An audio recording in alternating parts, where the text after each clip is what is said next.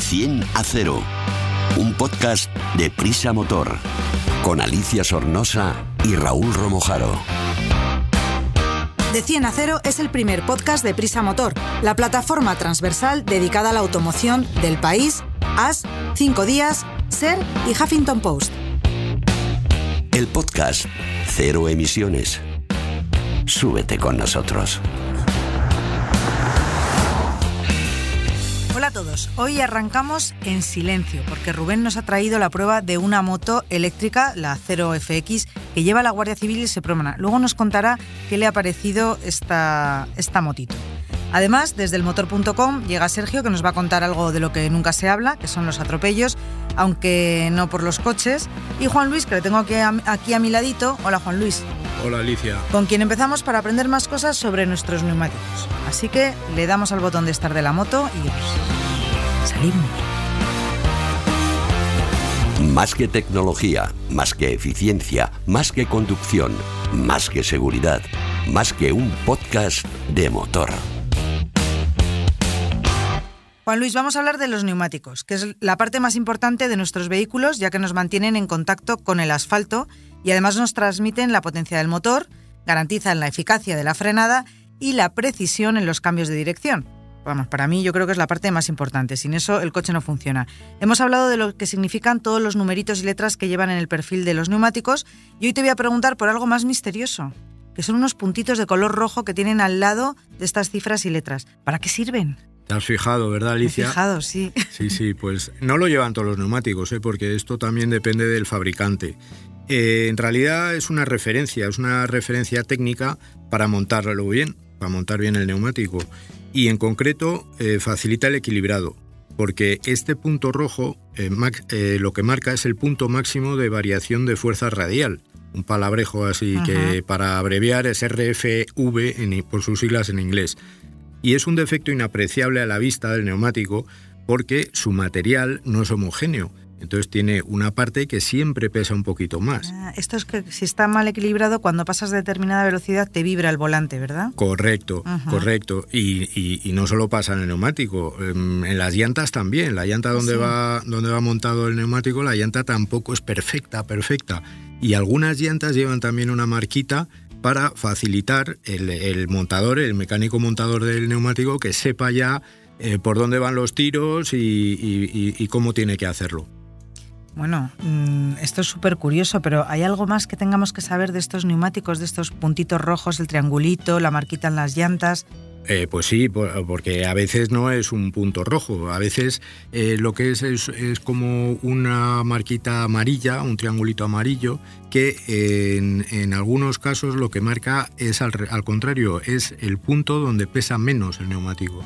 La puntito donde pesa más, triangulito donde pesa menos. Correcto. Y de otros y de varios colores. Ya te digo que es muy variable, ¿eh? depende de los fabricantes. Pero son es como un código, como, como una referencia que, para el usuario, pues no, a nosotros lo vemos y nos, nos genera curiosidad, pero está hecho para que los técnicos eh, sepan de primera mano por dónde van los tiros. Entonces, por ejemplo, si en, en el caso del triangulito amarillo eh, va a montar el neumático y no dispone de una máquina equilibradora, como en, los talleres, porque a veces pues, hay que montar un pues, neumático. Por ejemplo, porque has pinchado y te lo hacen ahí en cualquier pueblo en un eh, taller. Exacto. Entonces ya sabe dónde pesa menos el neumático y lo hace coincidir con la válvula de la llanta para compensarlo. entonces, bueno, aunque no sea un equilibrado perfecto, pero se acerca bastante ya más así puede funcionar. Bueno, pues mira, ya estamos más tranquilos si pinchamos por ahí y no viene la grúa ni nada de eso. Eh, tienen sus truquillos todos estos técnicos. Muchas gracias, Juan Luis. Pues no hay de qué, Alicia. Oye, también quiero decirle a todos los que nos escuchan que pueden ampliar esta información y ver todos estos dibujitos de los que estamos hablando. ¿En dónde? En, el motor. En el motor.com, muy bien. Explicamos fácil lo difícil. Hola, Sergio. Hoy nos vas a traer un tema que no es muy agradable, pero que debemos de hablar de ello para concienciarnos más al volante, ¿verdad? Pues o al manillar. Sí, Alicia, venimos de un, de un verano regular. Ah, ah. porque hablamos de cifras de siniestralidad y de fallecidos en la carretera, sobre todo. La DGT presentó hace unos días el balance de julio y agosto y el resultado son 234 fallecidos, 7 más que en 2022. Y además, 4 de cada 10 son lo que llaman usuarios vulnerables. Eso es. Primero, esto, ¿quiénes son? Eh, la DGT y otros organismos internacionales eh, catalogan como usuarios vulnerables en la carretera a los peatones, los ciclistas y los motociclistas. Ah, nosotros también. Eh, también porque se entiende que son vulnerables respecto a los Es turismos verdad. y a los camiones. Es verdad, somos frágiles. Y cada vez están tomando más protagonismo en las cifras estos usuarios de la carretera. En este verano son el 42% eran peatones, ciclistas y motoristas fallecidos, 98 y representan un porcentaje elevado en las, en las víctimas. Ya lo creo. Sé que los accidentes se producen en las horas que hay menos luz, cuando atardece, al atardecer, o cuando está amaneciendo. ¿Es esto cierto? ¿Lo Sí, creo bien? eh, lo crees bien, sí. Es una, una cuestión estadística, lo reflejan así los, los datos. Tiene lógica porque hay menos visibilidad y son las horas en las que las conductas menos recomendables para la conducción eh, se repiten más. Alcohol al volante, distracciones, somnolencia. Hay menos coches, hay menos circulación, pero hay más riesgo por esas razones. Y además el mal estado de la carretera, la mala señalización, eso no nos lo cuenta la DGT, eso lo cuento yo. Eso también tiene que ver. Lo cuentas tú, si tienes datos que, que lo refrenden, pues podríamos conocerlos.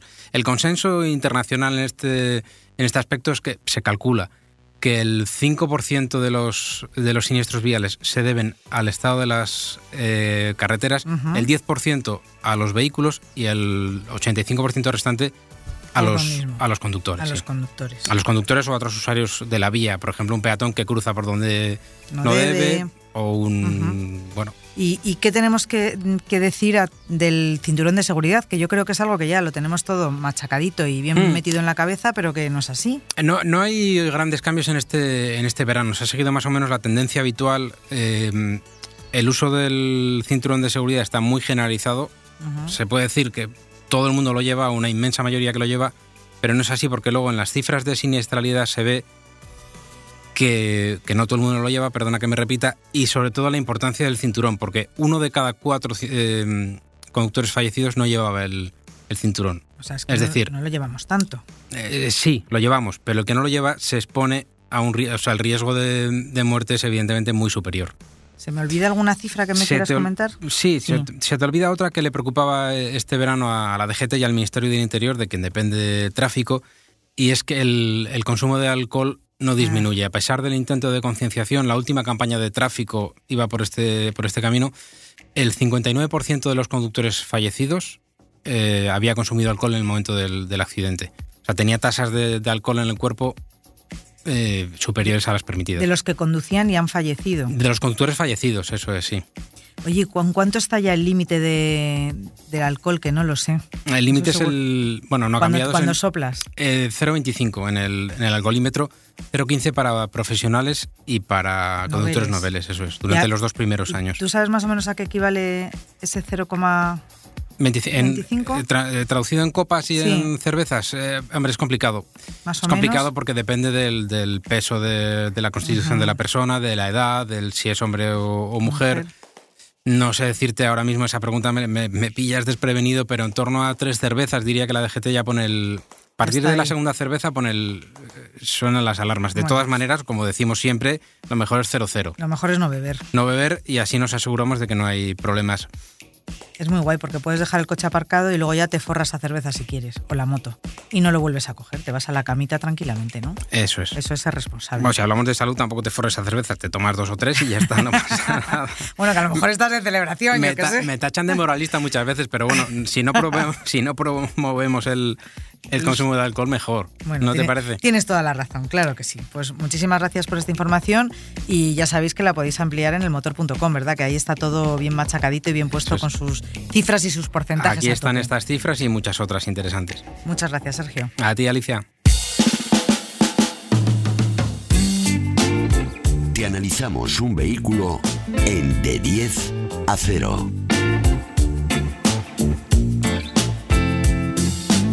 Bueno, vamos a hablar hoy de, como decíamos al principio, de una moto muy curiosa, de la moto que tiene la Guardia Civil y el, y el Seprona. Rubén, la Cero Motorcycle FX. Correcto. ¿Qué Eh, tipo de vehículo es? Ya casi lo estoy diciendo yo. Pues eh, Una moto eléctrica. es una moto eléctrica, todoterreno, vamos a decir, eh, de carácter endurero. Para divertirse por caminos y sendas, pero lo que más me ha sorprendido, que la verdad es que me he encantado con esta moto, es que es una excelente ciudadana, porque la verdad pesa poco y, el temperamento, ese aceleraciones que tiene el propulsor eléctrico, que tú bien conoces, pues también la convierte. No es un principio para lo que estaba hecha, pero, pero para mí me parece una gran ciudadana. ¿Qué caracteriza su diseño, que se distingue de otras motos de cross? Bueno, eh, es, mira, es muy crossera, claro. Es, en este caso es muy crossera, pues ya sabes, son, son motos eh, compactas, estrechas. La verdad es que si no fuera por la matrícula, los intermitentes y los faros delanteros, estaríamos ante una moto de cross, así además de color negro oscuro, es como muy, muy, muy racing pero, mm, pero que, ya te digo, tiene una utilización más allá de lo que en principio es para el campo y es bastante genial. ¿Cómo es estar sobre su sillín y agarrado al manillar? ¿Es cómoda? ¿No lo es? Eh, mira, el asiento es alto y estrecho. Es verdad que quizá para no todas las tallas no es una moto ah, para... Ya no me voy a poder subir. estarías ahí un poco justita. Las estriberas, mira, las estriberas van algo retrasadas, el cuerpo hacia adelante, carga mucho peso sobre, sobre el tren delantero y los codos abiertos. O sea, estamos hablando de una postura muy, eso, muy endurística, muy, muy crosera, pero de verdad que no llega a ser incómoda en ningún momento. O sea, es una moto, sí que es verdad que el asiento es un pelín duro, que a lo mejor, pues oye, para, para hacerse un recorrido bastante largo hasta que acabe su batería te puede molestar, pero, pero no es incómoda en ningún caso. ¿Cuál es el equipamiento más destacado? ¿Qué es lo que tiene cuando arrancas y ves ese display? Mira, es, te iba a decir, es una moto muy espartana, no esperemos encontrar grandes cosas. De hecho, lo único que así diferenciamos es una, pantalla LCD de unas 5 pulgadas, donde se informa, entre otras cosas, por ejemplo, del, del, modo de conducción seleccionado, que tiene tres. Tenemos el Eco, el Sport y uno Custom, que te puedes hacer un poco, pues, mm, quiero más freno motor, pero quiero con que la suspensión... A tu gusto. A tu gusto, lo podemos, lo podemos poner. Eh, la velocidad también nos muestra, el porcentaje de la batería y sobre todo los kilómetros que quedan, que eso es importante porque ya sabes que en un vehículo eléctrico vas viendo, esto va bajando rápido. Eso es. ¿Qué motor lleva? ¿Eléctrico, pero de cuántos kilovatios? Mira, es un motor eléctrico refrigerado por aire que cuenta además para, con un frenado regenerativo para canalizar la energía de nuevo a la batería. Entrega 33 kilovatios, que son, para que te das una idea, 44 caballos, por lo que se hace necesario tener el carnet de A2 para poder conducirla. Esto no te vale con el carnet de coche, como si fuera 125. Equivale a una A2 y medio. Más o menos, más o menos, equivale La batería, por su parte, es de 7,2 kilovatios hora. Y lo bueno es que se puede cargar con un enchufe doméstico tranquilamente. Eh, para necesitamos unas 9,7 horas. Es verdad que se le puede conectar a un, a un, enchufe, vamos a decir, a un puesto wallbox, un puesto de un punto de carga, que claro, necesitaríamos menos, o sea, la mitad, casi cuatro, cuatro horitas, cuatro y media para llenarla, pero para esa gente que tiene un garaje con un enchufe normal y que no quiere, oye, cada vez que llega por la noche a casa la puede poner a cargar y al día siguiente está perfecta. ¿Cuáles son sus prestaciones y consumos? ¿Cuánta electricidad gasta? La velocidad máxima es de 137 kilómetros hora, que la verdad es que no está nada mal para una moto que no pone, dispone de ningún tipo de protección aerodinámica, ni cúpula, ni nada. Tiene un pequeño cupolino, pero vamos, no, no te quita mucho. La autonomía homologada es de 146 kilómetros en ciudad, que dice la marca. Eh, ya os aseguro que ni circulando despacio se le acerca. Vamos a dar cifras más reales. Por ciudad podemos llegar yendo a una velocidad muy normal, en eco, sin grandes aceleraciones y tal, a unos 90 kilómetros. Y por ejemplo, circulando por carreteras de circunvalación, que es como más la he utilizado yo esta semana, porque he salido también mucho, mucho fuera de, la ciudad, eh, da para unos 70 kilómetros como muchísimo. Bueno, mm, ahí está en la línea. ¿Cómo se comporta? Pues eh, como hemos comentado es un modelo netamente campero, eh, de ahí que sea una muy buena compañera a pesar de la controversia que ha creado este modelo para el SEPRONA de la Guardia Civil. es, verdad que ha habido, por eso la queríamos probar también, para sacar un poco las conclusiones y ya te digo, a mí me ha parecido una gran moto. Me imagino que los, agentes de la Guardia Civil que se han quejado oye, puedan tener sus, sus, dudas sobre el modelo, pero, pero a mí me ha parecido la verdad es que brillante. Eh, como decimos, el comportamiento es genial, es una moto eléctrica, no suena. Sí que es verdad que ya sabes que lo que pasa con los modelos eléctricos, que los despistados que se ponen a cruzar y tal, como no te oye nadie, tienes, que ir pitando a todo el mundo, porque es verdad que, cada vez te encuentras más gente que, se pone a cruzar por las carreteras y por bueno, por las carreteras no, por las calles sin prestar atención. Pero ya te digo, por ejemplo, para, para ciudad, aunque tiene unos neumáticos mixtos, eh, es muy fácil sortear atascos. Tiene una buena altura de manillar, pasas por encima, ves muy bien, pasas por encima de los retrovisores de los coches cuando quieres también callejear un poco. Eh, y ya ya te digo, en carretera secundaria es una moto bastante divertida, aunque evidentemente está creada para eso, para, para, pista. Que ya nadie nos puede decir entonces que las motos crean incendios, porque si vas por campo con una moto eléctrica ni molesta a los animales ni vas quemando eh, ramas. Hombre, a ver, eh, hay, hay, un artículo también en, la, en la web del motor que hablamos sobre, precisamente sobre los incendios de, los vehículos eléctricos, que no son tantos como, como se, se, tienen, pero es cierto que molestar a los pajaritos y eso, eh, claro, no hay ruido. Eso sí, vamos a dejar claro que por llevar una moto eléctrica, si no se puede eh, hacer enduro, no se puede circular, te van a multar de la misma manera que si vas una de combustión. Hay comunidades autónomas en, en España que sí permiten eh, montar en moto de campo, ahí no tendrás problema, pero en las que no permiten, como en el caso de Madrid, si nos pillan, nos metemos en un lío, claro. ¿Cuánto cuesta? Pues aquí al turrón, como tú dices, eh, ya sabes que los vehículos eléctricos son caros. En este caso, la 0FX cuesta 15.165 euros. Bien, bien, está bien. Así que es verdad que de momento no es una cosa de gran consumo, pero, pero bueno, oye, el que tenga el dinero y se lo pueda permitir, yo digo que es un, un buen modelo para elegir. A ti te gusta, está claro. ¿Para quién está indicada? Pues mira, yo creo que para aquellos que busquen, eh, si, diferenciamos entre campo y carretera eh, o ciudad, para aquellos que busquen moverse con una moto con una estética muy campera, y por supuesto los que quieran de verdad una moto para, para, caminos, hacer salidas por el campo, pero que sepan de antemano que eso, incluso salidas por el campo, como mucho van a tener 85 kilómetros de autonomía. Las típicas salidas endureras también de fin de semana bueno, si te quedas sin gasolina es fácil que alguien te pueda encontrar una gasolina o haya alguna lata. Aquí si te quedas sin, sin electricidad en medio del campo lo vas a tener más complicado. ¿Y cuáles son sus rivales de mercado? Así para terminar, por si queremos comprar otra moto. Pues mira, no hay mucho donde elegir. Eh, yo me he centrado más bien en lo, más característico quizás sea la... aunque tiene un carácter mucho más endurero todavía, es la KTM Freeride XT que tiene un precio de 12.799, es menor, pero ya te digo, no hay un catálogo bastante, de hecho, muy poco todavía con ese tipo de característica y eléctrica en el mercado.